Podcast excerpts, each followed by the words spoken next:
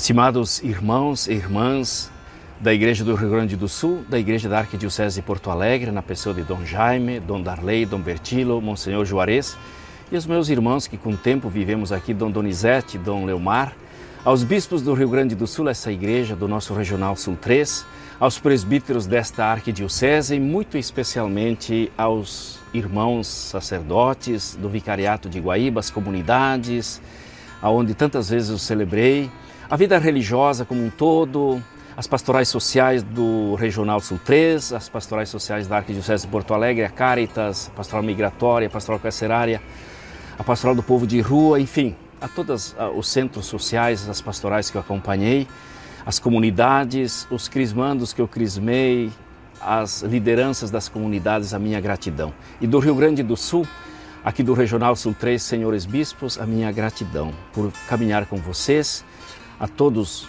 vocês, a minha sincera gratidão por esse tempo que aqui vivi. Porto Alegre foram 22 anos e agora, como Deus disse a Abraão, vai para a terra que eu te mostrar.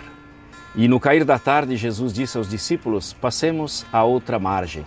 E esse mesmo Jesus que há tanto tempo me chamou, pediu meu sim também. Eu estou passando a margem norte do Mampituba. Estarei indo para Tubarão. E comigo vai essa bagagem dessa igreja local, a minha gratidão e conto com as vossas preces. Quero agradecer a todos, quero agradecer em especial ao Regional Sul 3, o Comire, que eu acompanhei há tanto tempo, procurei ser um servo, um companheiro. E a igreja que está em Moçambique, que é a igreja irmã nossa, será também uma igreja que caminharemos juntos, porque o Regional Sul 4 também estará indo para lá nos encontramos no caminho do Senhor, no caminho missionário.